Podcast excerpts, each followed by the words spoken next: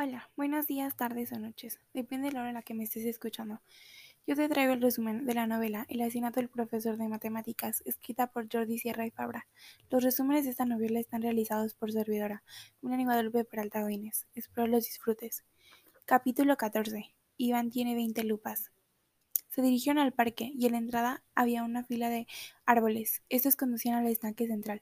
El árbol 15 era el más bonito de todos se percataron de que a un lado de este árbol había un hueco, y se asomaba un sobre, con una bolsa. Se intentaron subir al árbol, y en el intento se cayeron, pero consiguieron el sobre, que decía lo siguiente. Problema 6. Dos correos van por el mismo camino. El primero salió al punto A y anda a 5 km por hora. El segundo partió del punto B y anda 3 kilómetros a la hora. El correo del punto A emprendió la marcha de 6 horas antes de que el punto B. La distancia del punto A al punto B es 60 kilómetros.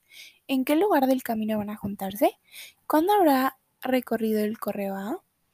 ¿Cuándo el B? ¿Qué tiempo habrá empleado el A? ¿Qué tiempo habrá empleado el B?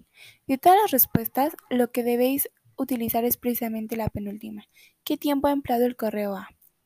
Pista para dar con el siguiente sobre. Debéis resolver este ejercicio de deducción. 1. El espía naranja vive a la derecha del espía rojo. 2. Pedro vive en la casa marrón.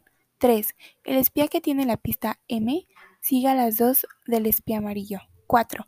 La casa gris y la casa violeta son las dos son de los dos extremos. 5. Jorge vive en la casa violeta. 6. El espía azul vive entre la que tiene la pista M y el que tiene la pista X-9. 7. Juan tiene la pista A. 8. El espía amarillo y el espía azul son vecinos. 9. La casa verde está a la derecha de la casa marrón. 10. José es el vecino que tiene la casa violeta. Pregunta. ¿Dónde está la pista 7? El problema no era tan, tan difícil, sino las pistas para el siguiente sobre.